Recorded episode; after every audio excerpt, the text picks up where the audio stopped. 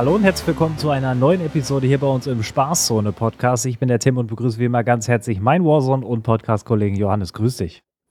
Moin, moin, Tim. Grüß dich. Na, wie sieht's aus? Hype. Hype in den Chat. Hype ist da. Äh, ich habe es gerade schon äh, hier im Stream gesagt. Ich habe mir gerade eben, kurz vor diesem Podcast, um mich richtig einzustimmen, noch den Launch-Trailer von Warzone 2.0 reingezogen. Und äh, das habe ich zu dir gesagt eben. Wenn das Spiel nur halb so gut wird wie der Trailer, haben wir ein großes, großes Erlebnis am Mittwoch. Das muss ich an der Stelle einfach so sagen. Aber wichtig erstmal, wie geht's dir? Bist du auch hyped? Ja, ich bin vor allem äh, tiefenentspannt. Ne? Endlich nach langer Zeit mal wieder Urlaub. Auch mal ein bisschen Zeit, um jetzt mal den Waffengrind nochmal richtig anzugehen. Ähm, aber nee, sonst kann ich mich nicht beschweren. Hype geht noch so, ne? Ich glaube, bei mir kommt das tatsächlich erst so, wenn ich so in die erste Warzone 2 Runde springe. Aber bis jetzt äh, langweilt mich MW2 noch nicht, deswegen ja. Okay. Hält sich der Hype in Grenzen so im Gegensatz zu dir. Man muss aber auch dazu sagen, also die Aussage gerade, dass ähm, MW2 dich nicht langweilt, ist ja auch etwas, was wir über Jahre eigentlich nicht hatten mit einem Multiplayer, oder? Also wenn ich an Cold War denke oder an ähm, Vanguard denke, da war es ja eher so, dass man es kaum abwarten konnte, dass irgendein Update in Warzone passiert und man endlich nicht mehr den Multiplayer spielen muss, oder? Ja, das stimmt. Also ich glaube, das letzte, so der letzte Multiplayer, wo ich richtig äh, Zeit investiert habe, war sogar MW 2019. Zwar, wenn ich jetzt nochmal zurückblicke, nicht ansatzweise so viel, wie ich in so ein Black Ops 2 oder Black Ops 3 investiert habe. Aber ja, also jetzt gerade Vanguard. Äh, müsste ich sogar mal reingucken, wie wenig äh, Spielzeit ich da habe. Aber ich glaube, ich habe in Vanguard nicht mal die 200 Stunden voll gemacht. Also ich hatte mehr Spaß, irgendwelche Waffen in Warzone aufzuleveln, als in Vanguard. Deswegen ja. Also ist schon, ist schon ein gutes Zeichen. Auch wenn MW2 viele Kritikpunkte hat, aber bisher, bisher habe ich sogar echt noch Spaß, muss ich sagen. Also man muss dazu sagen, ich habe fast acht Stunden Game Time in Vanguard. Ähm, bin mir aber auch ziemlich sicher, dass ich die ähm, nur habe, aus dem Grund, dass Warzone nach dem Caldera-Update eben in, gar nicht richtig spielbar war und es nicht wirklich Spaß gemacht hat und ich dann erstmal auf den Tarnungsgrind gegangen bin. Ähm, und am Ende natürlich auch atomar freigeschaltet habe. Da braucht man schon die ein oder andere Stunde in Vanguard für. Ähnlich natürlich jetzt auch in MW2. Ich glaube, dass ich am Ende auch auf diese Art von Spielzeit kommen werde, weil ich möchte natürlich auch auf die Master-Tarnung gehen. Ähm, und dann braucht man schon so sechs bis acht Tage. So äh, zeigt sich gerade so der, der Schnitt. Also mindestens sechs, wer es in sechs Tagen schafft, der ist schon äh, extrem vergiegt, ähm, das hinzubekommen und hat das Spiel wahrscheinlich studiert. Aber wie du schon sagst, also MW2 ist natürlich auch nicht perfekt. Ähm, es ist aber eine eine gute Grundlage für Warzone. Da werden wir heute auch noch des Öfteren drauf zu sprechen kommen. Darüber hinaus müssen wir noch eine Sache von der von den letzten Episoden nämlich nochmal äh, kurz aufgreifen, nämlich die Thematik, dass wir einen Multiplayer haben, der für die nächsten zwei Jahre da sein wird. Also dass nächstes Jahr kein neues Call of Duty kommen wird. Das ist so ein bisschen äh, letzte Woche revidiert worden. Ähm, da wollen wir nochmal kurz drauf eingehen, nämlich wird äh, nächstes Jahr ein großes Content-Update kommen für MW2 und äh, das wird kostenpflichtig sein und äh, ein sogenanntes DLC-Update und das wird sich wahrscheinlich auch so sagen, dass zumindest die aktuellen Gerüchte auch wieder um die 70 Euro handeln. Also ähm, es ist das eingetreten, was viele sich gedacht haben, dass man als Activision eben nicht die, die, ähm, die Kuh ähm, nicht melken möchte, sondern dass man es wirklich übertreiben möchte und eben mal nicht zwei Jahre das Spiel drin sein lassen kann. Schade, äh, wie ich finde, aus dem jetzigen äh, Gesichtspunkt, weil es ursprünglich eben anders angekündigt war, aber ähm, mal schauen. Vielleicht ist es insgesamt dann ja ähm, doch nicht schlecht, dass das passiert. Über den Preis kann man sich bekanntlich streiten. Ähm, ich gehe aber grundsätzlich davon aus, dass das dann wieder so eine Verknüpfung sein wird, wie wir es damals mit Cold War erlebt haben, dass wir auf der einen Seite dann MW 2022 haben, Warzone 2.0 haben und dann als dritten Punkt dann eben dieses Update, was wir nächstes Jahr bekommen werden, in kostenpflichtiger Form. Am Ende wird man aber wahrscheinlich alles, wie es so war es ja bei Cold War und MW 2019 und dann später bei Vanguard auch, ähm, natürlich alles in Warzone zusammengeführt, sodass man rein theoretisch weder MW2 als auch dann das Call of Duty, was nächstes Jahr als Update kommt, nicht haben muss oder nicht kaufen muss. Ähm, das wird wahrscheinlich so sein. Ja, ähm, eine Frage kurz noch. Ähm, du als alter COD-Hase, muss man ja sagen, hättest du damit gerechnet, dass sie da nochmal umschwenken? Nee, finde ich auch ehrlich gesagt ein bisschen fragwürdig, weil also ich hätte jetzt gedacht, dass die äh, äh DLC-Zeiten so ein bisschen vorbei sind. Ähm, das ist nämlich eine Sache, die es bei Call of Duty früher gab. Da war das tatsächlich ziemlich normal, dass dann halt äh, immer noch mal so vierteljährlich nach Release äh, man DLCs kaufen konnte. In den DLCs waren dann meistens nur so Multiplayer-Maps oder Zombies-Karten drin. Ähm, ja, weiß ich auch gar nicht. Also ich habe die meistens tatsächlich früher gar nicht gekauft, weil immer mindestens die Hälfte von meinen Freunden, mit denen ich gezockt habe, die DLC-Maps nicht gekauft haben und mit denen konnte man dann nie zusammen die DLC-Maps spielen. Oh, ja. Ähm, da bin ich mal gespannt, ob das wieder so Ausmaße annimmt wie früher. Ne? Ähm, aber ja, es ist halt eine doppelte Investition. Und ich frage mich, ob es nicht einfach gereicht hätte, Content zu bringen äh, und den Content auch einfach so zu bringen und das Geld irgendwie im Shop zu verdienen, weil ja, ob du dann jetzt irgendwie nochmal ein neues Spiel rausbringst äh, oder einfach für den gleichen Preis von einem vollen Spiel äh, nur ein DLC rausbringst, der muss dann schon einiges enthalten, ne? Weil ja. irgendwie nur für nochmal Erweiterung der Kampagne und was auch immer dann noch kommt. Ja. Also ich sehe es tatsächlich zum Zeitpunkt jetzt noch nicht, dass ich das kaufe warten wir mal ab, ne, was dann angekündigt wird. Ja. Vielleicht lohnt es sich ja doch. Jetzt kann man nur mutmaßen, aber die Strategie finde ich erstmal, finde ich erstmal fragwürdig. Ich finde es sehr schade, vor allen Dingen, weil äh, gefühlt zwei Stunden später eine News reingeploppt ist, äh, die mich selber tatsächlich extrem überrascht hat. Aber wenn man die beiden Sachen kombiniert, dann ähm, könnt ihr, glaube ich, nachvollziehen, warum ich es schade finde. Wir haben neue Zahlen bekommen zum MW2-Verkauf. Und äh, das ist ja in den ersten zehn Tagen schon das meist erfolgreichste Call of Duty gewesen. Jetzt äh, noch mal ein paar Tage später ähm, wurden sogar die Verkaufszahlen von Vanguard eingeholt. Die Gesamtverkaufszahlen von Vanguard. Also man muss sich auf der Zunge zergehen lassen. Vanguard ist ein Jahr draußen insgesamt und MW2 ist jetzt zwei Wochen draußen, sagen wir mal grob. Und die Verkaufszahlen wurden schon überholt. Also man hat schon mehr MW2-Titel verkauft und als, als Vanguard insgesamt verkauft hat. Und das ist dann in Kombination schon echt äh, krass, wenn man dann im gleichen Atemzug hört, dass dann nächstes Jahr erneut ein kostenpflichtiges Update kommt. Also da hätte man sich ja noch eher zufriedenstellen können und sagen können, okay, wir legen uns jetzt zwei Jahre wirklich hin und sagen voller Fokus auf Shop und Updates ähm, wer will, kann Mikrotransaktionen ähm, nutzen und kaufen, ähm, was im Schnitt fast jeder macht, äh, so sagen es zumindest die Statistiken. Und dann äh, wäre das auch gut gewesen. Deswegen, ich kann äh, das auf jeden Fall dann äh, von deiner Seite sowieso nachvollziehen, aber dann in Kombination mit den Zahlen, ähm, glaube ich, kann jeder dann auch unsere Sicht der Dinge nachvollziehen, weil das wäre aus meiner Sicht echt nicht nötig gewesen, da dann mit in Kombination mit den Zahlen dann noch irgendwie auf Krampf nochmal 70 Euro abzukassieren. Und wahrscheinlich gibt es auch noch eine Sonderedition, die auch wieder 100 Euro kostet. Ähm, wer weiß, wer weiß. Da kriegst du dann drei Skins oder so. Ähm, schade. Schade auf jeden Fall. Ähm, weitere Dinge, bevor wir in die Themen reingehen. Es ist Warzone 2 Release-Woche. Das Ganze geht am Mittwoch, den 16. November, also wenn wir jetzt aufnehmen, am Montag in zwei Tagen, ähm, geht das Ganze live um 19 Uhr und man kann genau jetzt schon vorab laden. Und da empfehlen wir euch auch, äh, das bereits zu tun, denn es warten 100 15, 120, vielleicht also mindestens 100 Gigabyte Update auf euch, je nachdem, wie schnell eure Leitung ist, ähm, kann das schon mal die ein oder andere Minute, Stunde dauern. Deswegen nutzt es. Es ist jetzt auf jeden Fall, wenn ihr diese Folge hört, vor Mittwoch, dann solltet ihr auf jeden Fall herunterladen.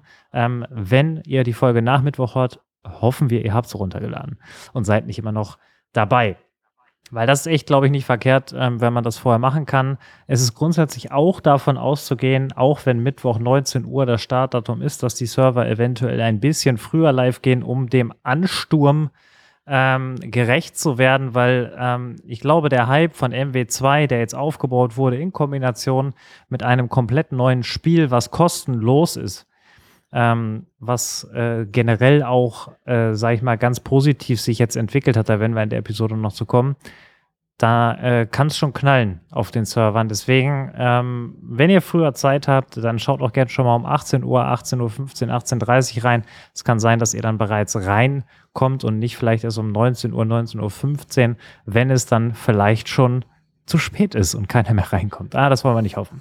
Das wollen wir nicht hoffen. So, Heute in dieser Episode geht es natürlich um Warzone 2 und vor allen Dingen um Season 1, die ebenfalls am 16. November um 19 Uhr startet. Wir kriegen einen neuen Battle Pass. Wir kriegen sonst auch natürlich sehr viel Content. Wir schauen uns gleich die Roadmap an, werden dann aber auch vor allen Dingen, das wird der Hauptpart sein, das Gameplay von Warzone 2, was wir letzte Woche zu Gesicht bekommen haben, äh, mal so ein bisschen analysieren und auseinandernehmen, denn da hat sich einiges getan zu den ersten Dingen, die wir ähm, bereits vor einem Monat sehen durften.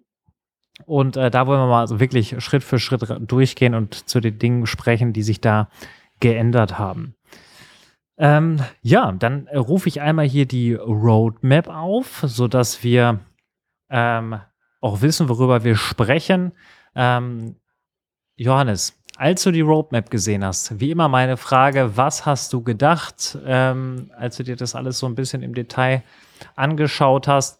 Hättest du dir vielleicht noch mehr erhofft? Hättest du Sachen weggelassen? Ähm, was würdest du sagen? Also manche, die meisten Sachen davon sind ja schon bekannt gewesen, wenn ich jetzt neue Map ähm, sage oder ähm, neuer Modus mit DMZ, ähm, neuer Gulag. Ähm, aber was hast du so insgesamt gedacht? Da steht ja dann doch noch das eine oder andere mehr drauf. Was war dein erster Eindruck?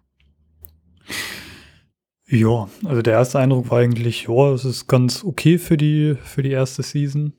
Also ich will auch nicht immer so mäkelig sein, aber die hatten auch schon von einer Aufmachung her äh, Seasons im vergangenen Warzone, die ein bisschen spektakulärer wirken. Also auf dieser Roadmap sieht man ja auch immer richtig fett den neuen Operator, der kommt. Den finde ich jetzt gar nicht so aufregend, muss ich sagen. ähm, aber sonst, ne, was an Inhalt kommt, da, da hat man auf jeden Fall erstmal erstmal genug mit zu tun. ähm, aber ja, eine Sache, weil du hast es gerade gesagt, die man hätte weglassen können, aber das ist jetzt äh, tatsächlich nur meine Meinung, sind, dass es jetzt äh, irgendwelche Fußballspieler als Charakter gibt. Ähm, also ich bin ja kein wirklicher Fußballfan, deswegen ist mir egal, ob sowas drin ist. Ne? Aber ich frage mich immer, wie, wie kommt man darauf, dass jetzt Fußballspieler in den Ego-Shooter sollen? Ich meine, das hatten wir auch in der Vergangenheit, glaube ich, schon mal irgendwie sowas in die Richtung. Aber ja, hätte, hätte meiner Meinung nach nicht sein müssen. Aber sonst. Es bietet sich ja. halt an, um da direkt reinzugehen. Es bietet sich halt an, weil die WM steht vor der Tür. Ähm, und wenn du dann die Möglichkeit hast, ich meine, wir reden hier ja auch nicht von irgendwelchen Fußballern, sondern eben von einem der besten der Welt, ähm, der da drin ist. Äh, Messi und äh, dann geht das Ganze noch weiter mit Neymar und Pogba. Ähm, also du hast quasi ein so großes Spektrum an potenziell ähm, Neukunden, sage ich jetzt einfach mal, oder Leuten, die das Spiel dann oder damit zumindest in Kontakt treten, weil nichts anderes ist das ja. Ist ja genau das Gleiche, warum ein, ein Scream-Operator drin war, warum ein Saw-Operator drin war. Das hat ja alles in irgendeiner Art und Weise nicht jetzt was mit, mit, also das hat erstmal im Kern nichts mit Call of Duty zu tun. Natürlich würde ich einen Scream-Operator eher in Warzone erwarten als ein Fußballspieler, das ist, glaube ich, auch klar.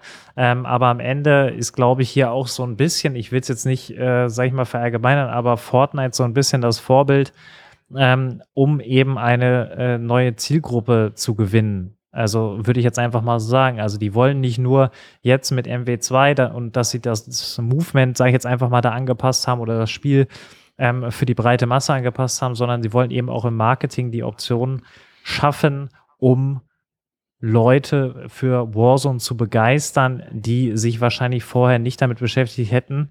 Ähm, und da sind halt so Influencer ähm, oder, äh, sag ich mal, irgendwelche bekannten Persönlichkeiten immer natürlich ein, ein, ein maßgeblicher Faktor. Ich will auch nicht wissen, was Lionel Messi dafür für Geld bekommt, dass er da als Operator drin ist. Das ist, äh, ist nochmal eine ganz andere Sache.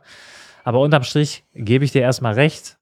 Das hätte jetzt nicht äh, in Season 1 sein müssen. Es ist halt nur so, es fällt thematisch ziemlich nah zusammen und äh, dementsprechend ist es halt drauf. Aber ähm, sei mal dahingestellt. Ich glaube, ähm, dass am Ende ähm, das nicht das Entscheidende sein wird in der ersten Season. Es ist ein schönes Gimmick für Leute, die sich auch mit dem, mit den Fußballern identifizieren können.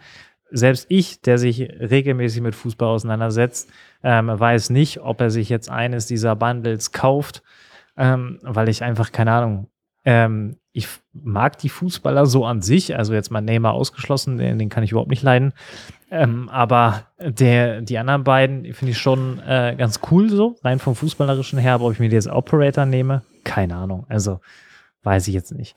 Aber unabhängig davon, ähm, es soll ja hier kein äh, Podcast werden, wo wir über irgendwelche Bundles im Store sprechen, sondern über die Inhalte, die wirklich maßgeblich entscheidend sind. Ähm, es ist so, dass auch neben Warzone MW2 einige äh, wichtige Updates bekommt. Da können wir, glaube ich, grundsätzlich jetzt einmal kurz drauf eingehen und dann können wir daran einen Haken machen. Ähm, wir kriegen nämlich äh, zwei sehr beliebte Maps rein, Shoothouse und Shipment. Da haben wir ja auch in der letzten Episode ausführlich drüber gesprochen. Mhm. Ähm, und mein großer Wunsch wäre, dass die nächsten sechs Monate kein Shipment drin ist. Äh, jetzt ist es so, dass ich einen Monat einen Monat äh, kein Shipment habe und dann kommt es erst rein, nämlich mit dem Mid-Season-Update. Ähm, dann also Anfang Dezember oder Mitte Dezember. Shoothouse wird von Anfang an drin sein und äh, ich freue mich sehr. Äh, darüber hinaus werden wir natürlich auch ähm, den Hardcore-Modus bekommen, der dann Tier 1 heißt. Ähm, warum? Vielleicht erfahren wir dazu noch mehr, warum der jetzt Tier 1 heißt, aber ähm, ist ja auch egal, der kommt auf jeden Fall rein. Wie Findest du das, dass diese, also wir haben ja darüber spekuliert schon äh, letzte Woche, ähm, wie findest du das, dass wir jetzt nochmal eine weitere, ich sage jetzt einfach mal Legenden-Map zum Start bekommen und dann eine weitere, die, glaube ich, allen, die auf Tarnung gehen, extrem helfen wird oder auf Waffenleveln gehen, äh, dann im Mid-Season-Update bekommen? Ja, ich weiß, also ich kann mich noch äh, an unsere letzte Episode erinnern, als ob es gestern war. Und da dachte ich mir auch sehr, okay, wenn die jetzt schon in der ersten Season reinkommen, also Shipment und Shoothouse, dann äh, ist der Grind ja auch schnell zu Ende. ähm, ja, also ob es jetzt so früh Shipment gebraucht hätte, weiß ich nicht. Also da ist es ja wirklich, dass sie den Tarnungsgrind extrem beschleunigt. Ähm, bei Shoothouse finde ich es noch einigermaßen okay. Weil ich meine, jetzt bei den Maps, die wir haben, äh, fehlt uns so eine kleinere Map, die auch ein bisschen schneller ist. Also Shoothouse freue ich mich auf jeden Fall. Shipment, ja, es ist halt Shipment. Ich denke mal, für die ein oder andere Waffe werde ich dann auch äh, ein paar Stunden Shipment spielen. Aber ja, es hätte es meiner Meinung nach noch nicht so früh gebraucht, weil irgendwie kommt es dann immer so ein bisschen so rüber, als ob Call of Duty eigentlich nur Waffen hochleveln auf Shipment ist. Und das, obwohl der Multiplayer eigentlich ja doch ein bisschen mehr kann.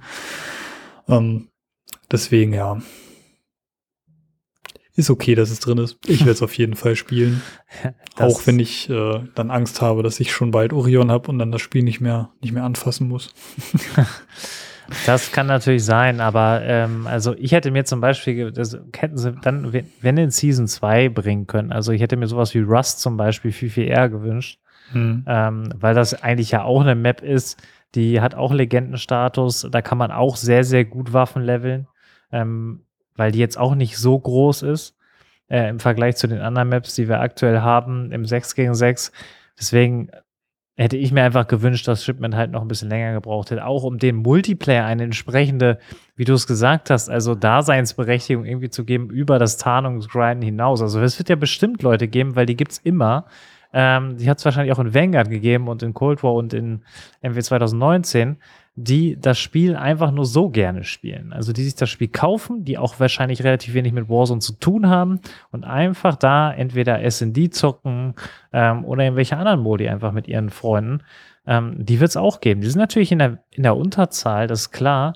Ähm, und das können sie natürlich auch darüber hinaus machen, egal ob Shipment drin ist. Aber irgendwie wird das, wie du gesagt hast, dass der Multiplayer dann darauf immer so ein bisschen reduziert, ähm, dass man da schnell kurz rein, kurz Shipment, äh, halbe Stunde und dann Waffe auf Max-Level und fertig. Ähm, ja, schauen wir mal, wie sich das am Ende entwickelt. Vielleicht kommt ja noch irgendwas zum Mid-Season-Update, wovon wir jetzt noch nichts wissen. Lassen wir uns überraschen. So, jetzt aber ab zu Warzone 2.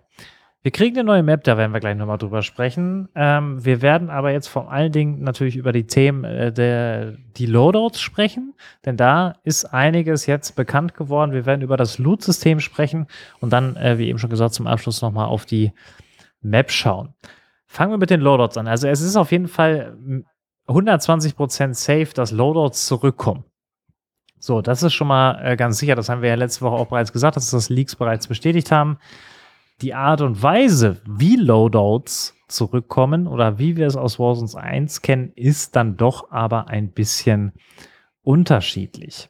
Erstmal ist auch die Tatsache falsch, äh, die wir letzte Woche ähm, besprochen haben, dass ein Loadout ähm, nach der ersten Zone kommt und äh, dass es vorher nicht gekauft werden kann am Shop.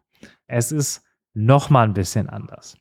Ähm, es ist nicht wie auf Caldera am Anfang, sondern es ist so, dass man erstmal überhaupt keinen Loadout kaufen kann.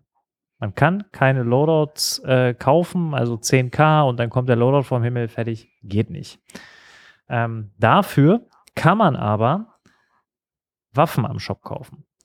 Ähm, das hat man ja bereits in der äh, Alpha gesehen dass das grundsätzlich möglich ist. Jetzt ist das Menü schon ein bisschen deutlicher geworden, aber auf den Entwickler-Accounts, wo das Event letzte Woche stattgefunden hat, ähm, ist das auch noch nicht zu 100% sicher, aber da war auf jeden Fall zu sehen, dass man da einzelne selbst zusammengestellte Waffen kaufen kann für 5000 Dollar.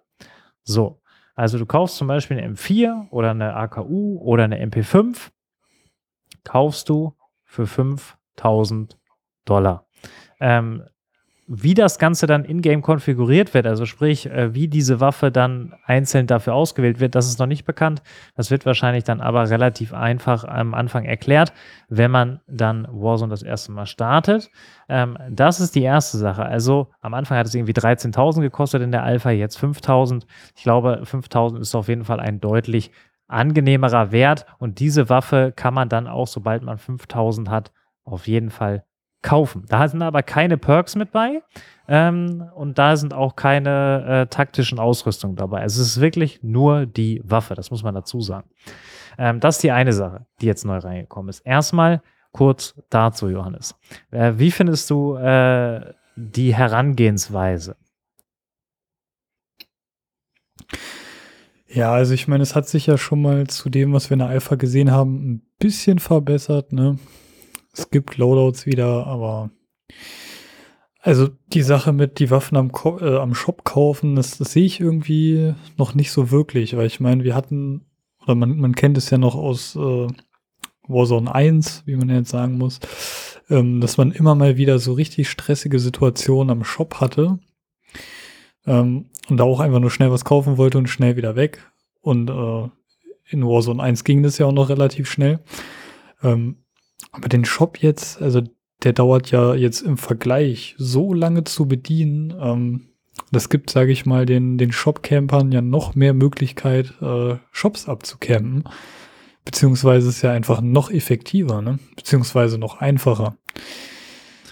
Deswegen, das finde ich noch so ein bisschen, na, sehe ich noch so ein bisschen kritisch. Ähm, aber naja, sie wollen halt erstmal was anderes probieren. Und letztendlich äh, Genau, müssen wir einfach noch auf Mittwoch warten. Da sehen wir ja dann, wie es final umgesetzt wird. Ähm, jetzt auch gerade der Punkt mit, wie kann ich mir dann vor der Runde meine Waffen zusammenstellen. Das Ganze erinnert mich aber tatsächlich wieder so ein bisschen an äh, Blackout. Da war das auch so, da konntest du dir zwar keine Aufsätze draufpacken, aber da hattest du quasi auch alle Waffen in so einem Menü und konntest dann sagen, welche ähm, Tarnung da drauf soll. Und es gibt mir dann schon so ein bisschen, also jetzt sowieso, da gibt es jetzt irgendwie mehrere Punkte bei Warzone 2, die einem so ein bisschen diese Blackout-Flashbacks geben. Ja. Das ist auf jeden Fall auch dazu, aber ja, man, man muss einfach gucken, wie sich das am Ende spielen lässt. Ähm, man muss auch abwarten, wie der Bodenloot ist, weil wenn der Bodenloot extrem gut ist oder gut spielbar und trotzdem effektiv ist, dann sehe ich mich noch nicht, wie ich äh, 5000 pro Waffe am Shop ausgebe. Ja. Das war in da gibt es viele Faktoren so. Genau, das war in der Alpha, aber auch jetzt in der Vorabversion, die letzte Woche gespielt wurde, war das tatsächlich auch eines der größeren Kritikpunkte noch. Ähm, also es war grundsätzlich eine deutlich positivere Stimmung, äh, das muss man schon mal ganz äh, klar sagen. Aber die Thematik Loot äh, beziehungsweise Geld looten war eines der größten Kritikpunkte. Also ich habe irgendwie mehrere Runden gesehen, wo irgendwie drei Zonen vergangen war und die hatten irgendwie zusammen gerade mal irgendwie 6K gefunden, drei Leute. Ähm, das ist dann natürlich schwierig. Das kann am Anfang jetzt in der finalen Version, die wir bekommen werden am Mittwoch, kann das natürlich unterm Strich auch so sein ähm, dass das passiert. Ich gehe aber ganz stark davon aus, dass sie relativ schnell ähm, das Ganze fixen werden, wenn sie merken, dass das so nicht funktioniert. Aber das war jetzt ja erstmal nur eine Möglichkeit, an seine Loadout-Waffe, seine Loadout-Waffen zu kommen, nämlich am Shop zu kaufen. Weil Loadouts an sich sind ja zurück. Und ähm, es gibt das Loadout, das freie Loadout, was äh, in Warzone 1 jeder Squad jeder Solo-Spieler bekommen hat, ähm, gibt es wieder, aber gibt es auch nicht wieder. So, das muss man ganz klar sagen. Ähm, es ist so, nämlich so, dass es kein persönliches eigenes Loadout mehr gibt, was kostenlos vom Himmel fällt. Das ist, äh, haben sie geändert. Und wenn sie das so beibehalten wie in der Version von letzter Woche, dann wird es so sein, dass zwar ein Loadout vom Himmel fällt, aber auch nicht Ende von Zone 1 oder Anfang von Zone 2, sondern Mitte Zone 3 haben sie, ist das passiert. Also dementsprechend so rund 10 bis 12 Minuten, nachdem die Runde begonnen hat. Bis dahin kann man sich aber, wie gerade schon gesagt, natürlich seine Lord-Waffe, seine Lord-Waffen schon am Shop kaufen, wenn man das haben möchte. Man hat aber keine Perks und halt die taktischen Ausrüstung oder Primärausrüstung, die auf dem Boden rumliegt. Das freie Loadout ist jetzt aber auch, wie ich schon gesagt habe, nicht mehr persönlich. Das heißt, es, ist, es kommen so sechs bis acht Loadouts auf der gesamten Map verteilt runter, wo jeder ran kann. Jeder. Nicht jeder aus dem Team, sondern jeder Spieler, der ähm, in der Lobby ist. Das heißt, es kann ein anderes Team an ein Loadout gehen und äh, seine Waffen da ziehen und äh, fünf bis äh, zwei bis fünf Minuten später kannst du noch mal rangehen und dann auch noch dein Loadout ziehen. Die werden irgendwann despawnen ähm, ich weiß nicht, wie äh, oder warum sie die spawnen, also ob die entweder eine Zeit abgelaufen ist oder ob eben, sagen wir mal, neun Personen dran waren im Trio, also quasi drei Teams. Keine Ahnung. Das wird sich zeigen. Auf jeden Fall, die es auch nicht, wenn drei aus einem Trio dran waren. Das haben wir nämlich auch schon gesehen in den ersten ähm, Aufnahmen, während sie gespielt haben letzte Woche konnte man da schon sehen. Also es ist durchaus die Möglichkeit, dass sowohl wenn Johannes und ich jetzt zusammenspielen als du, können wir rangehen. Äh, der Loadout bleibt an sich da. Wir können natürlich nicht nochmal rangehen, ähm, sondern dafür müssten wir dann zu einem anderen Loadout, was vom Himmel gefallen ist, gehen, um uns zum Beispiel Geist zu holen, wenn wir das haben wollen würden. Und äh, währenddessen wir zum Beispiel zu dem anderen Loadout unterwegs sind, um uns Geist zu holen, kann an das Loadout, wo wir vorher dran waren, ein anderes Team rangehen. Hört sich erstmal alles kompliziert an. Ich glaube, das ist aber dann am Ende eine Sache von, äh, ich spiele das zwei, drei, vier, fünf Mal und dann habe ich das Prinzip verstanden. Grundsätzlich muss man sich einfach, und das merkt man jetzt in den ganzen Dingen, die passieren werden mit dem neuen Warzone, davon verabschieden, dass wir hier ein leichtes Update von Warzone 1 bekommen, sondern es wird schon in der Art und Weise, wie das Spiel gespielt wird, wird es schon überarbeitet. Und da ist Loadout eben auch ein Bestandteil von, der sich ändert. Ähm, und da äh, bin ich jetzt wirklich gespannt, weil darüber haben wir uns tatsächlich noch nicht unterhalten, ähm, wie du das Ganze findest. Also, dass jetzt wirklich kein persönliches Loadout mehr für das Team ist oder für den Solospieler ähm, und dann überall auf der Map verteilt ist, sondern dass es halt wirklich nur so sechs bis acht Loadouts gibt, die für alle zugänglich sind. Und äh, wenn man in der Nähe ist, hat man Glück. Wenn man abgekämpft wird, hat man Pech. Ähm, da bin ich sehr gespannt, was du jetzt sagst. Ja, zuerst erstmal der Punkt ist eigentlich genau wie das gleiche eben am Shop. Also es wird jetzt noch attraktiver gemacht, Loadouts äh, abzucampen. ähm, nee, aber es ist, äh, na, Spaß beiseite. Ähm, es verhält sich ja eigentlich erstmal so wie quasi diese Geldlieferungen, die wir jetzt aus Warzone 1 kennen. Jeder kann sie sehen, jeder kriegt die auf der Map angezeigt. Nur, dass die Loadouts halt jetzt dann stehen bleiben. Und ich bin mal gespannt, wie viele, ne, also genau, wann der dann halt despawnt, also wie viele Teams dann irgendwie ran können oder wie lange der da stehen bleibt. Ähm, das macht ja dann auch nochmal einen riesen Unterschied bei dem System. Ähm, ab wann die despawnen, weil wäre es jetzt zum Beispiel so, ja, genau drei Teams können ran und dann ist er weg. Äh, da stelle ich mir dann schon vor, dass dann, äh, sobald diese Loadouts irgendwie kommen, dann von sehr vielen Teilen der Map dann Bewegung in Richtung Loadout stattfindet. Ähm, und da bin ich einfach mal gespannt, äh, wie sich das spielt. Ne? Weil also erstmal so stelle ich es mir relativ hektisch vor, wenn du dann so in einem Moment so ein Point of Interest wie so ein Loadout hast, äh, wo dann auf einmal alle Teams hinwollen. Also da könnte es schon dann auch zu ein paar spannenden Kämpfen kommen, glaube ich. Ähm, aber ich finde es eigentlich, ich finde das ist eigentlich eine ganz coole Sache. Und bin mal gespannt, wie sich das dann in echt spielen lässt. Ähm, und hoffe mal, dass die jetzt nicht super schnell ähm, dann wieder despawnen. Das wäre schade.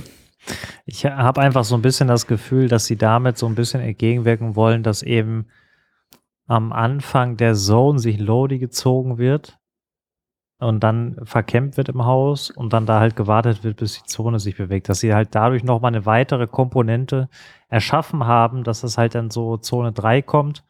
Ähm, um, sage ich mal, da noch ein bisschen Spannung ins Spiel zu bringen. Also dadurch, dass dann, wie du gerade auch gesagt hast, dass dann nochmal Gunfights sind, ähm, dass dann auch so ein kleiner Kampf um den Lord stattfindet. Ob das am Ende die richtige Entscheidung war, wie sie damit kalkuliert haben, weil das wird ja aufgrund von Analysen oder Ideen, äh, die man dann eventuell auch wieder verworfen hat, entwickelt und dann muss sich halt jetzt die, die große Spielerschaft daran versuchen und es kann sein, dass es auch irgendwann wieder Loadouts gibt, die in Zone 1 kommen, ähm, die ganz am Anfang kommen, so wie wir es jetzt am Ende auf Caldera haben, äh, hatten und äh, so weiter. Also das ist jetzt nicht alles in Stein gemeißelt. Wir müssen jetzt einfach einmal kurz uns von dem Standpunkt wegbewegen, was ich eben schon gesagt habe, ähm, dass wir quasi mit dem Ganzen, was wir in Warzone 1 hatten, eigentlich eins zu eins rübergehen, sondern wir müssen quasi Warzone 1 zurücksetzen auf vor zweieinhalb Jahren, also auf den Stand, ähm, wo wir damals an, äh, angefangen haben, Warzone zu spielen, du noch ein bisschen eher als ich, haben wir ja letzte Woche ausführlich auch noch besprochen, ähm, in unserem Special Rückblick auf zweieinhalb Jahre Warzone, ähm, mit ein paar Learnings drin. So, also so müsste man sich, glaube ich, vom Standpunkt her ähm, bewegen. Ähm, und man muss jedem da auch darüber im Klaren sein, dass es halt auch ein neues Spiel ist. So, aber das war ja noch nicht alles. Ähm, denn es gibt noch eine weitere Option, an ein Loadout zu kommen. Ähm, nicht im Shop kaufen, nicht der freie Loadout, sondern man besiegt die stärksten Bots auf der Map in sogenannten Strongholds, ähm, wo man die dann ausschalten muss und dann hat man die Möglichkeit, ähm, eben einen Loadout zu bekommen, wo dann jeder aus dem Team ran kann. Das ist auch noch eine weitere Möglichkeit. Ja, ähm, das Interessante an, äh, dem, ähm, an der Mechanik Loadout ist, warum es eventuell auch echt wichtig sein kann, an sein Loadout zu bekommen, äh, zu kommen, sind die Perks. Wir haben in MW2 die, äh, ja die Möglichkeit, vier Perks auszurüsten. Eins mehr, als wir noch in ähm, Warzone 1 hatten oder in anderen Multiplayern äh, zuvor. Und deswegen könnte es halt wirklich ein Gamechanger sein, wenn man an seinem Loadout war. Denn da kriegt man, ohne dass man wie im Multiplayer warten muss, bis alle vier Perks geladen sind, von vornherein alle vier Perks. Ist schon äh, eine Hausnummer, wenn ich mir vorstelle, was man da alles miteinander kombinieren kann. Ähm, aber dementsprechend auch eine Art von Skill Gap, sage ich mal, ähm, oder von Vorteil, die man sich da eben extrem durch verschaffen kann, würde ich sagen. Und ähm, ich bin sehr gespannt, wie sich das, diese Dynamik Loadout, ähm, die man jetzt ja nicht nur am, also die man jetzt ja nicht nur einfach aus seinen aus seiner Ausrüstungslieferung, sag ich jetzt mal, bekommt, sondern eben am Shop kaufen kann, durch Missionen bekommen kann, indem man Bots ausschaltet, äh, die auch gar nicht so schlecht sind, ähm, oder eben an das Freiloadout geht. Also, dass man wirklich diese drei Optionen hat, bringt da, glaube ich, noch ein bisschen Varianz rein, ähm, ist so meine Einschätzung und ich bin echt gespannt, wie sich das dann in den nächsten Wochen spielen lässt, weil es wird auf jeden Fall erstmal für eine gewisse Zeit lang drin sein, da können wir uns sicher sein. Ähm, ja, wie bewertest du die also abschließend so diese ganze Loadout-Thematik jetzt, wo wir alles nochmal auf, auf dem Tisch liegen haben, in Kombination auch daraus, dass du dann wirklich alle vier Perks haben wirst von Anfang an. Ja, also ich bin erstmal froh, habe ich glaube ich schon mal gesagt, äh, dass wir Loadouts noch haben. Äh, jetzt ist vielleicht der Weg, einen Loadout zu bekommen, äh, ein bisschen schwieriger als früher, ne? Weil ich meine, die 10k oder auch in Iron Trials 15k, die hatte man dann doch in Warzone 1 schnell zusammen. Und äh, dass man jetzt entweder eine Mission machen muss oder dann halt äh, auf die, die auf der Map verteilt sind, da muss man wahrscheinlich dann echt ein bisschen drum kämpfen, dass man einen davon abbekommt. Oder halt durch diese Mission. Ich lasse mich da einfach mal überraschen. Äh, ich stelle es mir eigentlich ganz cool vor, dass du dann quasi das Loadout wirklich als Belohnung äh, bekommst und nicht einfach nur so durch Kisten aufmachen. Ja, da, da lasse ich mich mal überraschen. Vor allem lasse ich mich überraschen, welche ähm, welche Perks äh, dann so die effektivsten sein werden. Da haben wir eigentlich eine ganz, ganz große Auswahl. Und ich finde es, äh, genau, das ist auch noch so ein Punkt. Ähm, ich meine, wir kannten es ja jetzt noch aus Warzone 1, dass Perks auch überall in Kisten und so rumliegen. Ähm, das wird ja jetzt nicht so sein, oder? Also nee. das äh, übernehmen sie nicht. Okay. Das haben sie bisher nicht übernommen. Ich gehe ganz stark davon aus, dass das über die nächsten Monate äh, noch kommen wird weil ich glaube, das wurde ja grundsätzlich von der Community als sehr, sehr positiv empfunden. Ähm, aber ich habe eine, eine, eine ganz starke Theorie bei der ganzen Thematik, warum erstens der Loadout so spät kommt, der freie Loadout. Ähm, aber auch, warum die eine oder andere Sache eben in den Kisten noch nicht gefunden werden kann, wie wir es jetzt aus Warzone 1 kennen. Und der Grund dafür liegt eigentlich, wenn man einmal einen Schritt weiter denkt, auf der Hand. Ähm, wir haben mit MW2 ein kostenpflichtiges Spiel und wir haben mit Warzone 2 ein ähm, kostenloses Spiel. Und es werden natürlich mehr Leute dieses kostenlose Spiel runterladen und davon werden dann auch ein ziemlich großer Anteil sein, der MW2 eben nicht hat, der sprich am Mittwoch um 19 Uhr auf Level 1 reingehen wird, keine Waffe freigeschaltet hat und auch nichts anderes freigeschaltet hat, keine Perks und so weiter. Und da ist es natürlich aus, äh, sage ich mal, Entwicklersicht äh, das Interesse, dass diese Spieler nicht nachdem sie jetzt einmal reingegangen sind, äh, direkt in den ersten drei Minuten von äh, den, den äh, Leuten weggehauen werden, die schon jetzt zwei Wochen lang auf Orion äh, gegrindet haben ähm, und dann da mit ihren vollgelevelten Waffen da die durch die Lobby schleudern. Dementsprechend wollen sie natürlich so lange wie möglich die Bedingungen so fair wie möglich halten, ähm, um dementsprechend dann auch wirklich nur mit ähm, Bodenloot ähm, unterwegs zu sein. Klar, man kann Sachen am Shop kaufen, äh, Waffen am Shop kaufen, aber auch deswegen kann es durchaus sein, dass man am Anfang relativ wenig Geld findet und das erst über die nächsten Monate mehr wird, damit eben auch nicht andere Spieler, die sich schon das Spiel schon studiert haben, 5K looten, innerhalb von 30 Sekunden zum Shop gehen, sich ihre Sniper holen und dann einmal quer über die Map die Leute ähm, aus dem Heli snipen ähm, mit ihrer Loadout-Sniper. Also das insgesamt und aus, sage ich mal, langfristiger Perspektive und Kundenbindungsperspektive, sage ich jetzt einfach mal, macht das schon Sinn. Das greift schon sehr, sehr gut ineinander. Ähm, und das deutet aber auch gleichzeitig darauf hin, dass wir ziemlich sicher dann in den nächsten Monaten eine Anpassung dahingehend sehen werden, weil nichts anderes, wenn man mal zurückdenkt, war es ja auch in Vanguard. Vanguard hat am Anfang einen Vanguard Royal gehabt und einen Battle Royal. Der Vanguard Royal war für die Leute ähm, gemacht, die eben dann nur mit den Vanguard-Waffen reingehen wollten und die alten Waffen gar nicht hatten.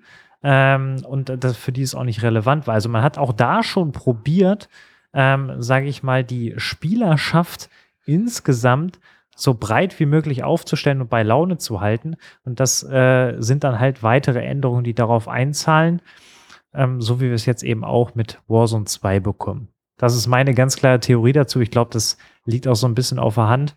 ähm, dass sie das deshalb machen. Und ist auch nicht verwerflich, wie ich finde. Also klar, man kann sich jetzt darüber aufregen und sagen, boah, ja, jetzt habe ich hier, sag ich mal, ähm, mir zwei Wochen lang umsonst den Arsch aufgerissen ähm, und kann meine Tarnung dann erst nach zehn Minuten spielen, wenn ich dann auch lebe. Ähm, klar, die, das Fass kann man aufmachen, aber ähm, ganz ehrlich, am Ende geht es mir persönlich darum, dass wir ein schönes Spielerlebnis insgesamt haben und dass das so viele wie möglich begeistert, ähm, sodass Warzone auch lange in einer Art und Weise weiterentwickelt werden kann, wie wir uns das alle vorstellen. Und das ist eben jetzt der erste Baustein, der gesetzt wurde. Ähm, und da können noch viele weitere drauf folgen. Hast du eine andere Theorie oder würdest du das auch so unterschreiben? Nee, also deine Theorie macht dieses Mal tatsächlich komplett Sinn und wird von mir äh, unterschrieben ohne Einwände. Okay. Also nee, macht auf jeden Fall Sinn, deinen Punkt. Dann kommen wir jetzt zu einem äh, System, was sehr viel kritisiert wurde, wo auch ein bisschen Blackout mit drin hängt, was du ja auch schon angedeutet hast, nämlich zum Loot-System. Das Loot-System ähm, wurde ja damals, als wir es in der Alpha gesehen haben, äh, neben den Loadouts äh, am meisten auch noch kritisiert ähm, und ist angepasst worden jetzt nochmal in dem Gameplay, was wir letzte Woche gesehen haben. Es ist eher vergleichbar jetzt mit Warzone 1. Also sprich, wir machen eine Kiste auf und alles, was da drin ist, springt einem direkt ins Gesicht, sage ich mal. Und man muss jetzt nicht darauf klicken, es öffnet sich ein Kontextmenü und dann darf ich mir auswählen, was ich da mitnehme. Ähm, das ist in diesem Fall, wenn ich Kisten öffne, nicht mehr so. Und das, Halleluja, ist aus meiner Sicht ein riesengroßer Schritt, wenn wir von der Alpha herkommen. Das muss ich ganz klar sagen. Denn das ist alle, das sind wir gewöhnt, das so zu machen ähm, und erhöht auch äh, das Spieltempo wieder im Vergleich zur, zur Alpha und ist ja auch was, was wir beide uns extrem gewünscht haben, dass sie dahingehend echt nochmal Anpassungen vornehmen. Ähm, hast du das letzte Woche so ein bisschen verfolgt, Johannes, und hast dann auch, äh, sage ich mal, den, den, hast bist vom Stuhl gefallen, als du gesehen hast vor Freude, dass das wieder zurück ist? Ja, also ich hab's, äh, ich hab's gesehen. Äh, ich habe bei Huskers zugeguckt, als sie jetzt letztens noch mal gespielt hatten. Ähm, und du glaubst gar nicht, wie froh ich war, äh, dass sie einfach diese Änderung quasi wieder rückgängig gemacht haben. Also hat mich auch gefreut, dass dann da so ein bisschen die Einsicht ist, okay, wir wollten jetzt was anderes machen als in unserem Vorgängerspiel das, was wir anders machen wollten, ist vielleicht nicht so gut. Äh, deswegen machen wir es quasi wieder wie früher. Also finde ich einfach äh, sehr gut, weil irgendwie diese Menüs, die wir jetzt vorher hatten, also ich stelle mir das auch wieder ein bisschen frustrierend vor. Weil dann kommst du irgendwo hin, denkst, oh, da ist ja noch eine Kiste, öffnest die, okay, guckst in leeres Kontextmenü, weil die schon gelootet wurde. Das ist zu meinen nervig, plus alle solche Menüs, wo du was auswählen musst, das ist für alle Controller-Spieler absolut die Hölle. Und da bin ich froh, äh, dass ich dann, was das angeht, wohl doch kein äh, Blackout-Flashback kriegen werde. da war das nämlich auch so, wenn man die Gegner gelootet hat, da lag dann so eine Sporttasche und die konnte man ähnlich in so einem Menü looten. Und da bin ich froh, dass sie davon auf jeden Fall weg sind. Nicht ganz, muss ich an der Stelle sagen. Ja, genau. was also, die Kisten angeht. Genau. Bei den Kisten ist es auf jeden Fall weg, wobei es gibt jetzt auch neben den Kisten noch weitere Möglichkeiten, Dinge zu looten. Äh, zum Beispiel Dinge, die im Regal liegen oder in Regalen liegen oder auch in Kühlschränken oder so liegen, habe ich gesehen. Gibt es auch was. Ähm, da sind dann meist so Medikits in Form von Stims halt drin, äh, die man looten kann. Aber es gibt eben auch Rucksäcke, die in Regalen liegen. Und wenn man diese Rucksäcke eben lootet, dann hat man ein Kontextmenü, wie wir es äh, aus der Alpha kennen, aber eben auch aus Blackout kennen. Ähm, und da kommen wir auch schon zum nächsten Punkt. Ähm, das Rucksacksystem, sage ich jetzt mal, ergänzt auf der einen Seite ähm, das Looten, auf der anderen Seite eben auch die Möglichkeiten, die man als Spieler, Spielerin selber hat. Ähm, und zwar hat jeder erstmal grundsätzlich einen Rucksack dabei. Jeder Spieler hat einen Rucksack dabei. Das ist nicht das Inventar, ähm, wie wir es kennen aus äh, Warzone 1. Das gibt es auch so. Ähm, aber der Rucksack ist eben eine Erweiterung und eine weitere Möglichkeit, Dinge mit mitzunehmen. Und da reden wir nicht nur von Munition, da reden wir auch von Platten, da reden wir von Stunts, da reden wir von Stims, da reden wir von Flashbangs und alles, was dazugehört. Ähm, da können wir gleich ein bisschen drüber sprechen, weil ähm, wenn das so kommt, wie es in dem Gameplay letzte Woche war, dann wird es auf jeden Fall ein ziemlich lustiger Start. Das können wir jetzt schon sagen. Gleich dazu mehr. Ähm, und diesen Rucksack kann ich eben individuell befüllen ähm, und kann dann unterschiedlichste Sachen zusätzlich noch mitnehmen. Also ich kann zum Beispiel in meinem Loadout eine Stun haben, kann aber auch in meinem Rucksack eine Flash dabei haben. Also unterschiedlichste Sachen ähm, oder kann, wenn ich zwei in meinem in eigenen Inventar habe, kann ich in meinem Rucksack nochmal zwei weitere Stunts mitnehmen. Das ist alles Stand jetzt möglich. Ähm, und da, insgesamt eine, eine spannende Ergänzung. Ich bin auch sehr gespannt, weil eben dieses Kontextmenü da natürlich mit zu tun hat, wie sich das auf das Gameplay auswirkt, weil wenn ich einen Gegner downe und dann finische, dann wird erstmal das Wichtigste ist frei sichtbar. So wie wir es äh, grundsätzlich auch kannten in Warzone 1. Die Waffe und die Munition. Und wenn er einen Plattensack hat, dann hat er einen Plattensack ähm, der, ähm, sage ich mal, auch gelootet werden kann. Die liegen frei. Darüber hinaus droppt aber auch der Gegner eben seinen Rucksack. Ähm, und in diesem Rucksack sind dann solche Sachen drin wie ähm, weitere Platten, äh, wie äh, alles, was der Gegner halt in seinem Rucksack drin hatte. Also da können dann auch Stunts, Flashs und äh, irgendwelche Munition drin sein, die man eigentlich nie nutzt, aber es kann da alles drin sein. Ähm, genau das gleiche passiert, wenn man selber gefinisht wird, dann droppt man auch seinen Rucksack und startet wieder bei Null. Das erstmal jetzt als Information dazu. Ähm, wie gesagt, das Inventar bleibt eins zu eins gleich. Es wird eben nur um den Rucksack ergänzt, den jeder, der in der Lobby ist, bei sich hat. Und ähm, da bin ich jetzt sehr gespannt, ähm, weil du gerade so geschwärmt hast, dass es doch kein Blackout-Flashback gibt, was du jetzt grundsätzlich von dieser Ergänzung und Neuerung hältst.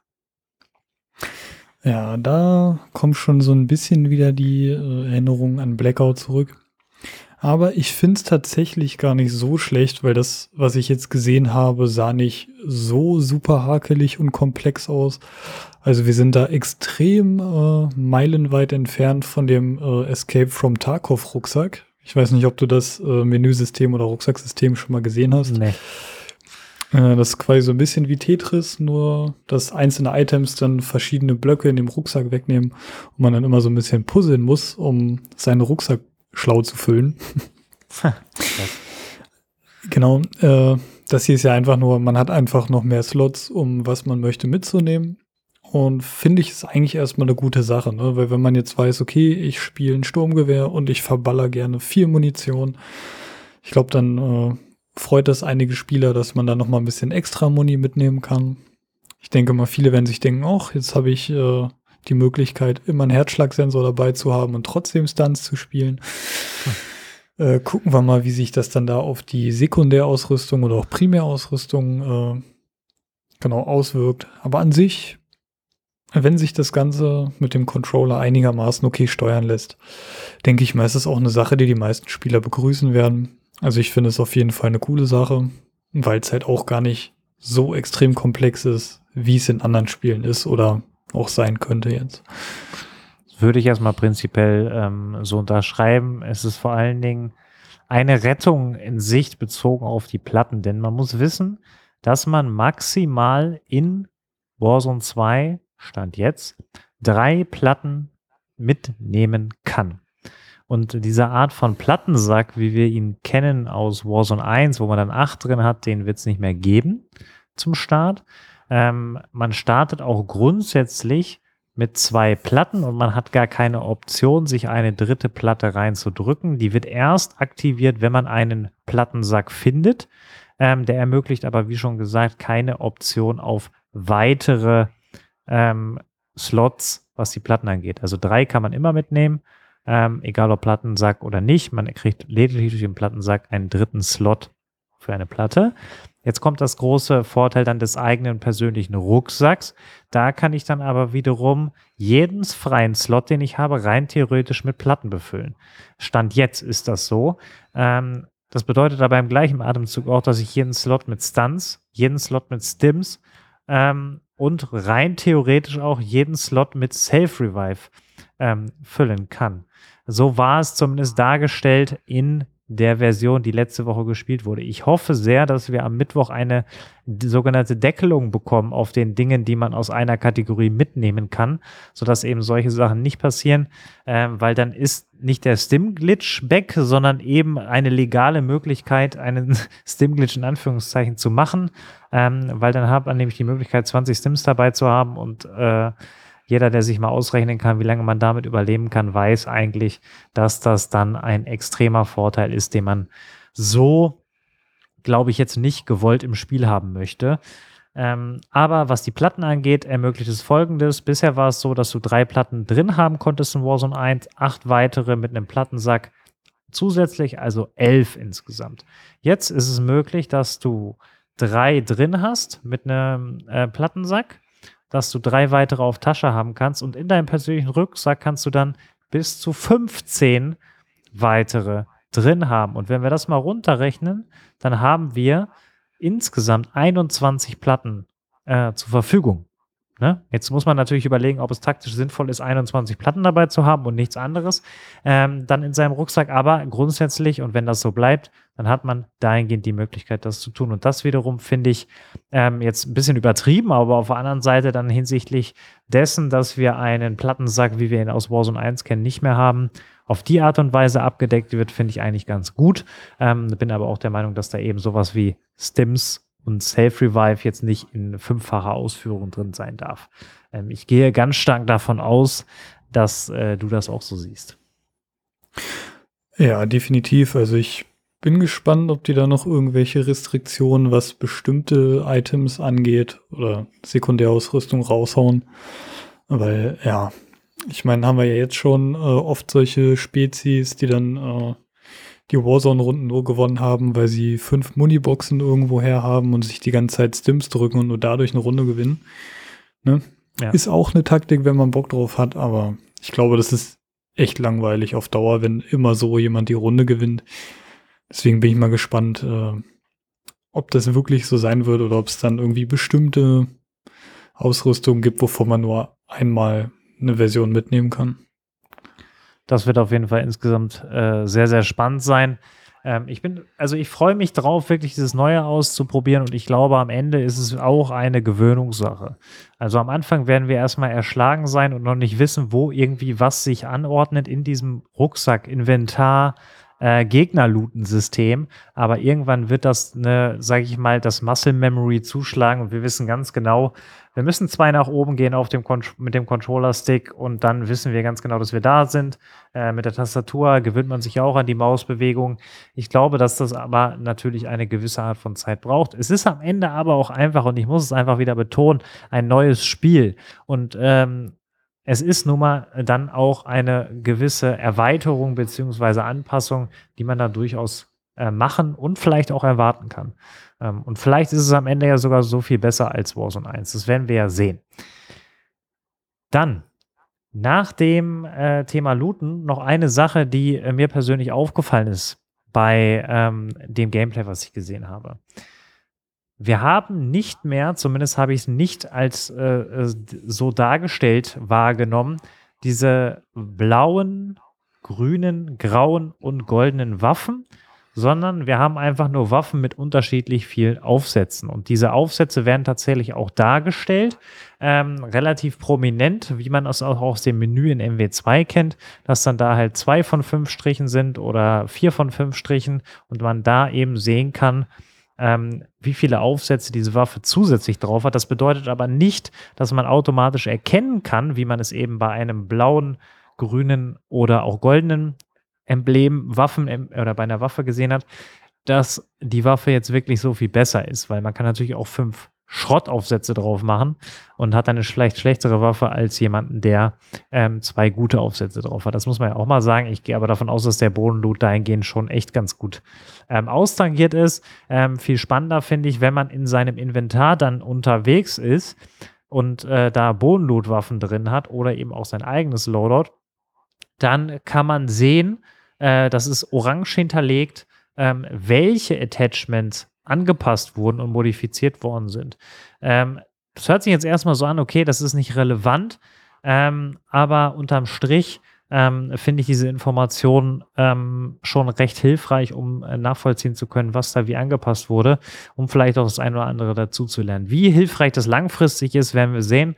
Vielleicht wird es auch irgendwann wieder ange angepasst und zurückgestellt auf äh, grün, blau, ähm, gold. Aber erstmal ist mir das so aufgefallen in der ähm, Darstellung der Waffenaufsätze. Ähm, ja, hättest du dir das alte System äh, beibehalten gewünscht oder wie hättest du es gemacht?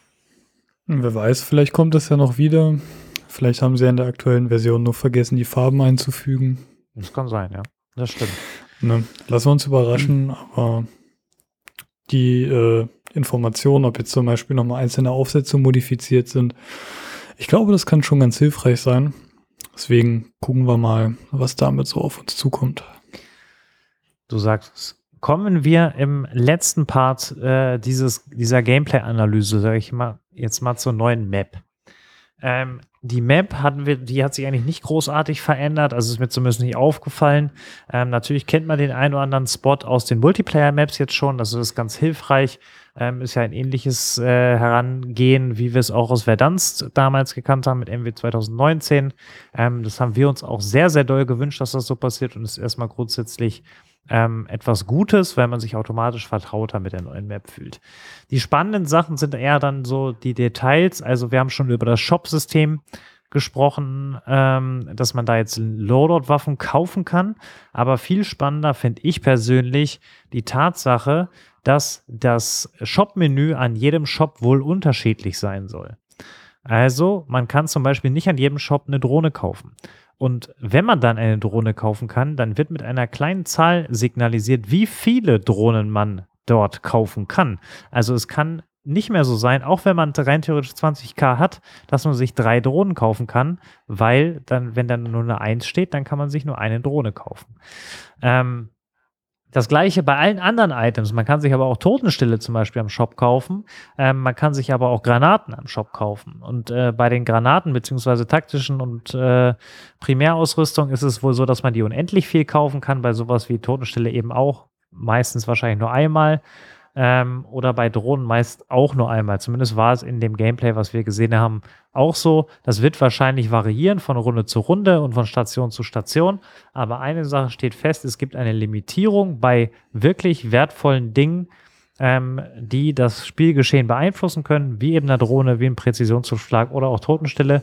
Da wird man nicht mehr unendlich viel kaufen können, egal ob man das Geld hat oder eben nicht.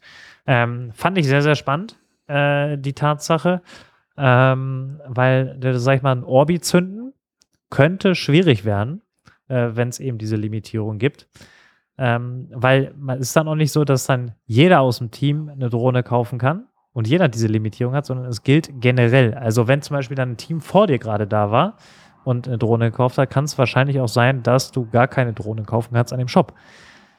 Das äh, ja, wirkt für mich irgendwie so wie so ein äh, Einkaufsladen und man nimmt so das letzte Stück aus dem Regal und äh, dann steht da irgendwie neue Ware ist auf dem Weg. Ähm, das erinnert mich irgendwie so ein bisschen daran und ähm, macht das Ganze wiederum ne, an alle Realismus-Fans da draußen, macht das Ganze dahingehend wieder ein bisschen ähm, sage ich mal, realer. Ähm, aber ich bin äh, jetzt, weil wir uns da auch noch nicht drüber unterhalten haben, außerhalb des Podcasts, sehr gespannt, wie du diese Informationen deutest, wie du sie einordnest und was du vielleicht anders machen würdest oder ob du es sogar noch verringern würdest.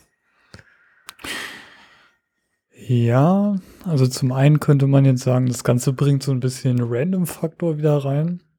Äh, da wäre noch die Frage, ob ähm, es dann wirklich zufällig ist, was es an den jeweiligen Shops gibt. Also zum Beispiel, ob dann jede Runde unter den einzelnen Shops das Angebot variiert. Oder ob man immer weiß, okay, bei dem Shop, der da irgendwo unter der Brücke ist, ähm, da gibt es immer das und das und das und das. Ähm, ich weiß nicht, das ist noch nicht bekannt, oder? Weil das würde für mich auf jeden Fall einen ziemlich großen Unterschied machen. Nee, das ist, das ist nicht bekannt tatsächlich. Ich habe auch nur ein, zwei Szenen äh, jetzt auch in Zeitlupe mhm. dann gesehen. ähm, von den Dingen, die da im Shop sichtbar waren. Und äh, so viel habe ich dann tatsächlich jetzt auch nicht mehr dann noch nachrecherchiert. Es war nur so, dass eben auch diese Kommentare dann zu der Thematik jetzt in der Community aufgekommen sind und bestätigt wurden, dass das auch so war auf dem Event. Ja. Schauen wir, wie das dann am Ende genau. ist. Schauen wir mal. Dass, dass jetzt äh, quasi die Shops auch so einen limitierten Bestand haben. Ja, da, also gerade wenn es um Drohnen geht, ne, dann ist das auf jeden Fall ein Faktor, der das äh, Spiel wieder deutlich entschleunigen wird. Also ich hoffe mal, dass dann vielleicht auch die Shops äh, einen Restock irgendwann bekommen. genau, werden verkehrt. wir dann sehen. Ja. Ähm, andere Sache, die natürlich auch mit der Map in irgendeiner Art und Weise zu tun hat, ist die Thematik Gulag. Ähm, da sind auch ein paar neue Sachen jetzt nochmal reingekommen. Also es bleibt beim 2v2 Gulag. Wie das in Solos ist, keine Ahnung.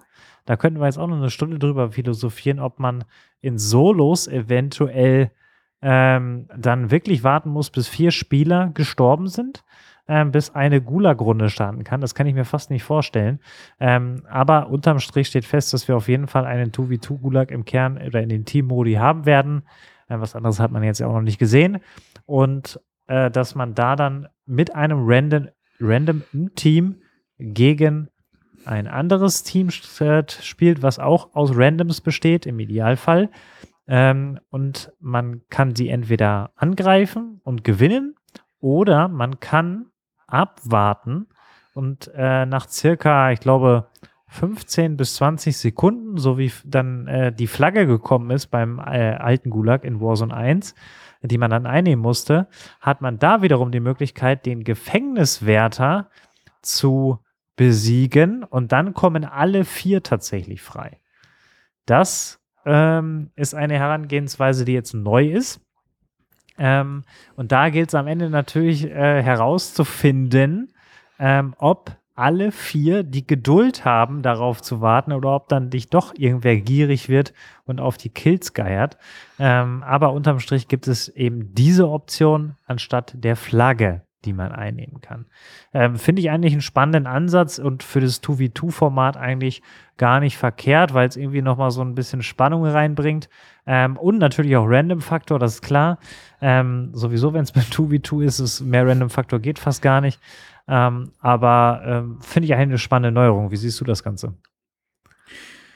Ja, ich sehe das tatsächlich eher kritisch. Äh, also ich finde es ein bisschen nervig tatsächlich, äh, dass es dann von einem Random teilweise abhängen kann, ob ich wieder reinkomme oder nicht.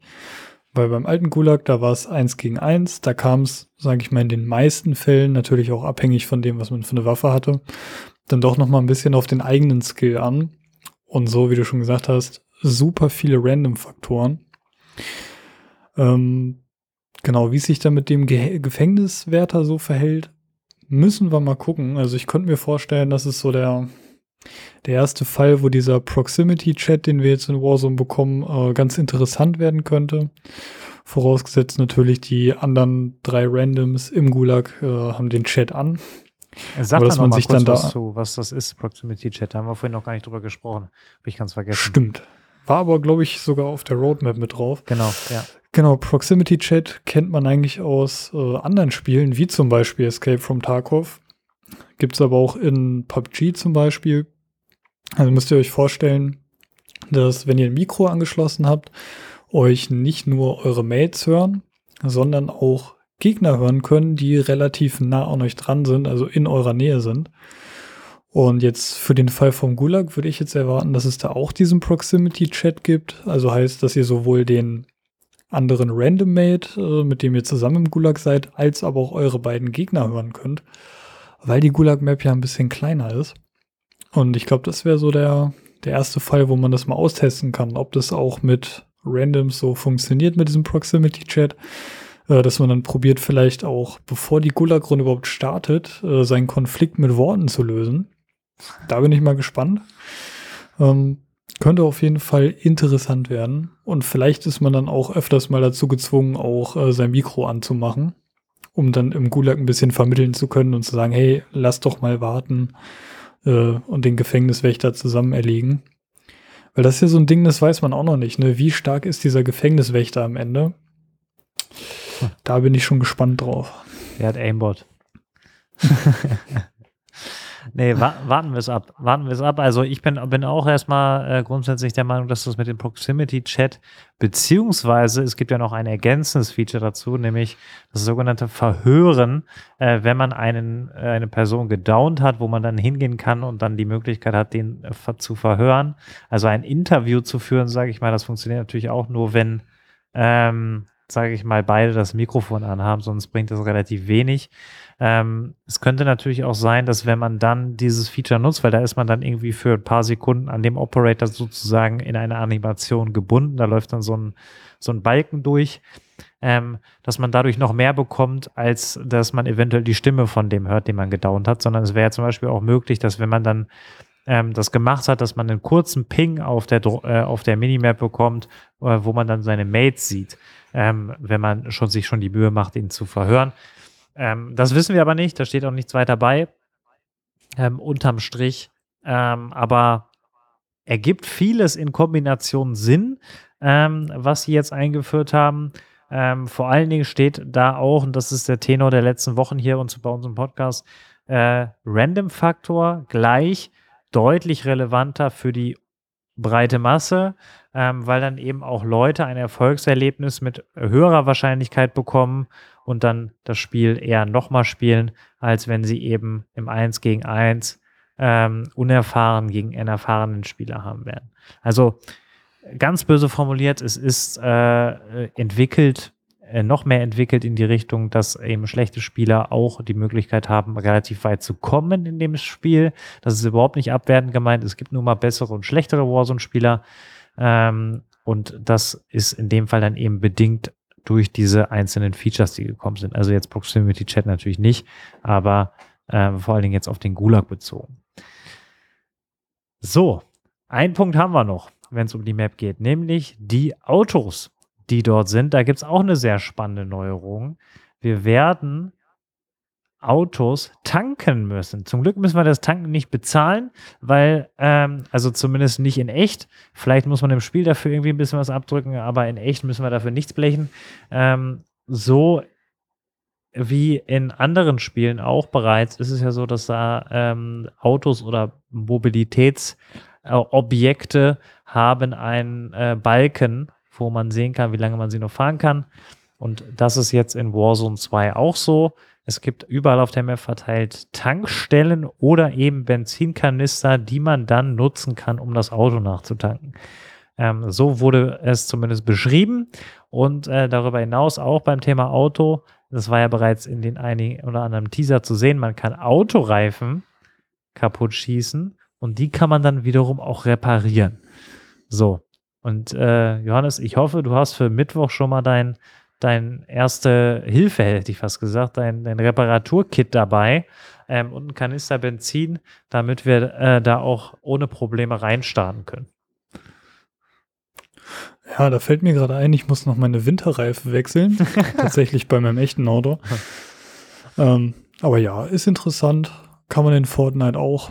Äh, ähm, ja, muss man sagen. Fairerweise sagen, ist nichts Neues. Muss, muss man fairerweise sagen. Ja. Äh, genau, ich bin noch ein bisschen irritiert, weil äh, auf der Roadmap wurde ja so ein Hammer äh, gezeigt. Ja. Und ich war der festen Überzeugung, dass das ein Elektroauto ist. Ähm, muss ich mich tatsächlich nochmal schlau machen. Weiß ich nämlich gerade nicht.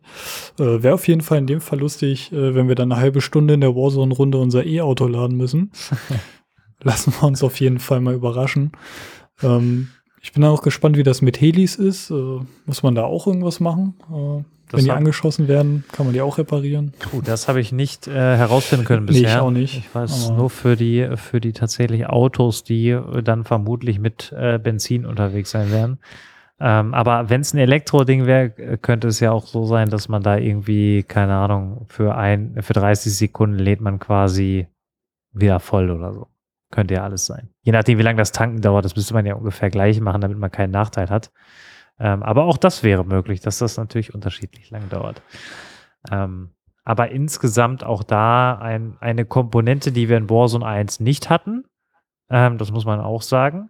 Ähm, und am Ende kann man sich natürlich auch hier die Frage stellen, hat es das gebraucht? Man weiß es nicht.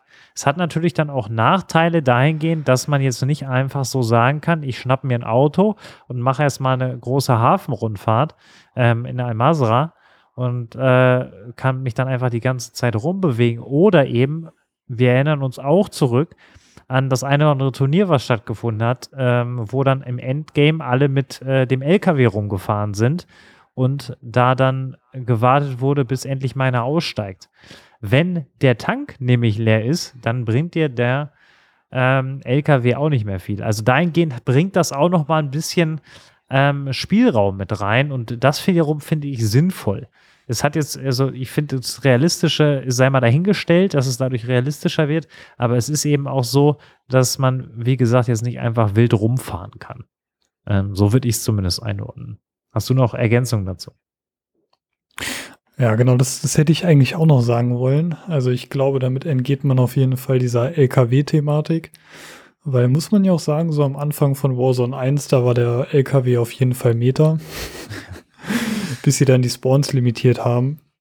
Und genau. Ich, ich bin mal gespannt, wie sie es umgesetzt haben. Jetzt auch gerade mit den Autos und LKWs, die man reparieren kann.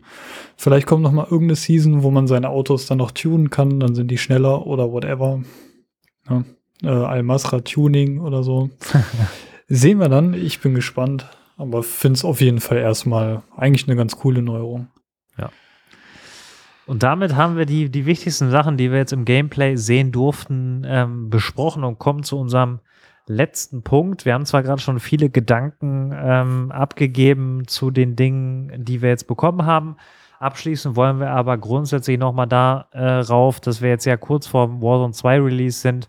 Wir haben die ersten Informationen auch zu Warzone 2. Wir haben Warzone 2 Gameplay gesehen, aber viel interessanter auch, wir haben die Engine von Warzone 2 bereits gespielt in MW2 und das alles ähm, plus die Erfahrung, die wir jetzt aus Warzone 1 haben, dass wir da noch einmal kurz drüber sprechen, ob das die richtige Richtung aus unserer Sicht ist. Und da seid ihr natürlich auch gefragt, liebe Zuhörer und Zuhörer, wenn ihr jetzt äh, die Informationen von uns euch anhört, ähm, aber auch wenn ihr dann am Mittwoch eventuell selber spielt, lasst uns gerne wissen, was euer erster Eindruck ist. Dann können wir dann in der nächsten Episode nochmal ausführlich drüber sprechen und auch unterschiedliche Sichtpunkte, äh, Stichpunkte ähm, beleuchten.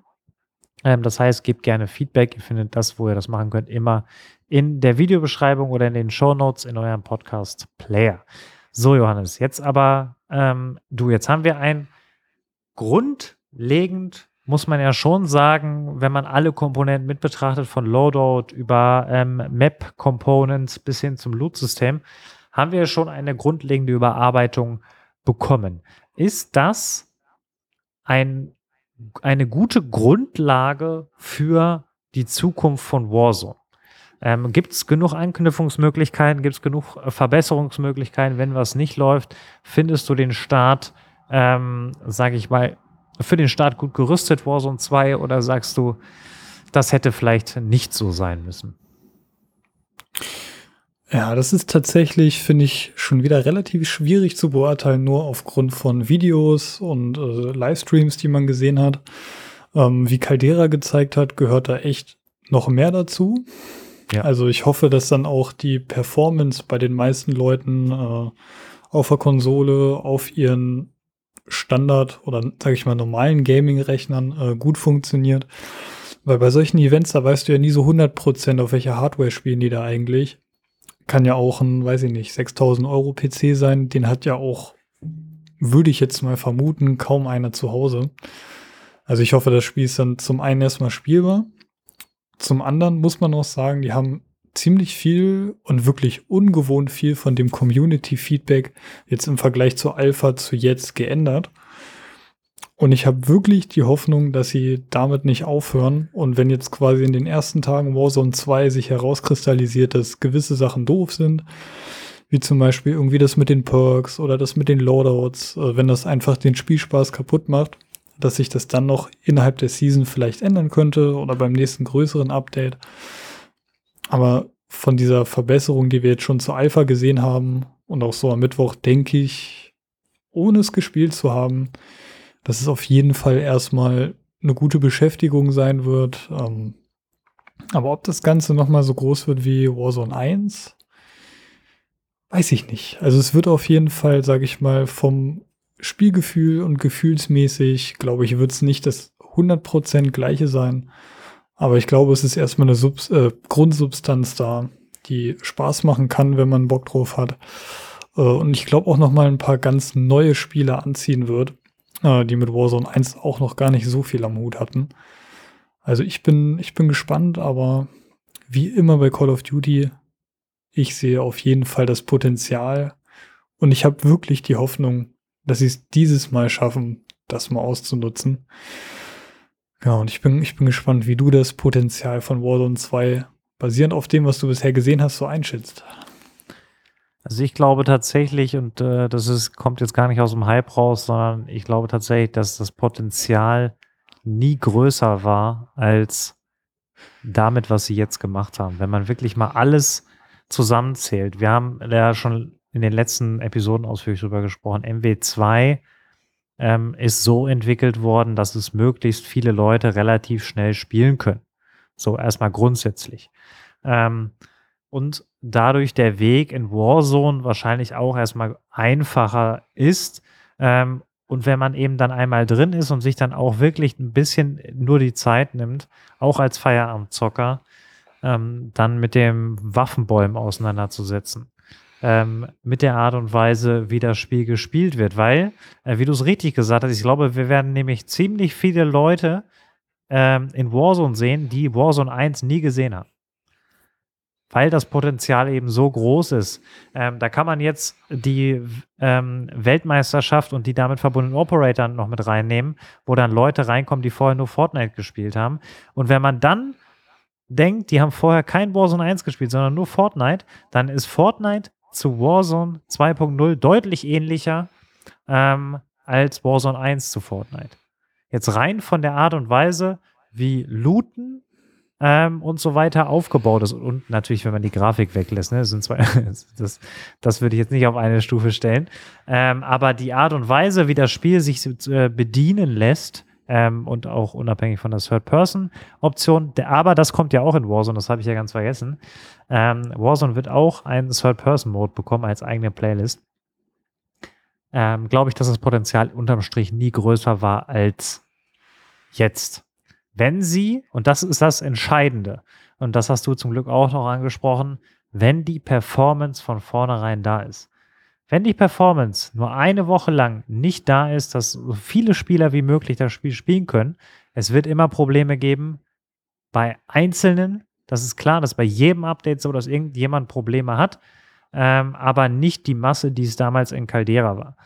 Und äh, wenn sie das hinbekommen, dass es einigermaßen flüssig läuft, über das erste Wochenende hinweg vor allen Dingen, auch das wird das Entscheidende sein, ähm, dann ist das Potenzial größer äh, und kann vor allen Dingen auch größer als je ausgeschöpft werden. Das wäre meine Sache dazu. Ha, herrlich.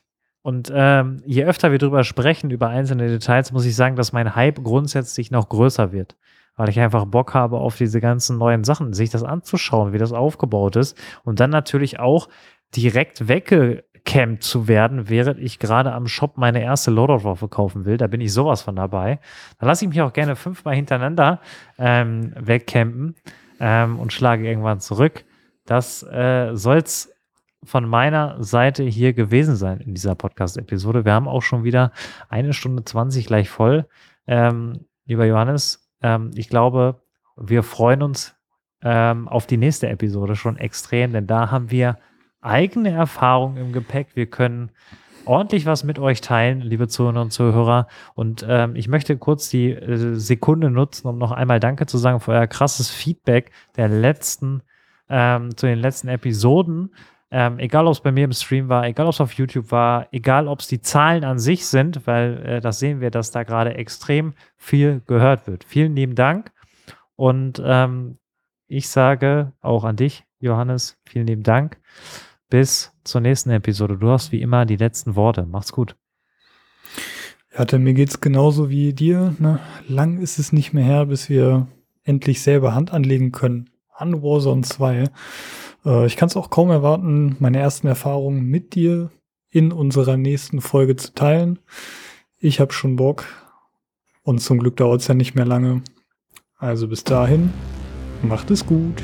Ciao, ciao.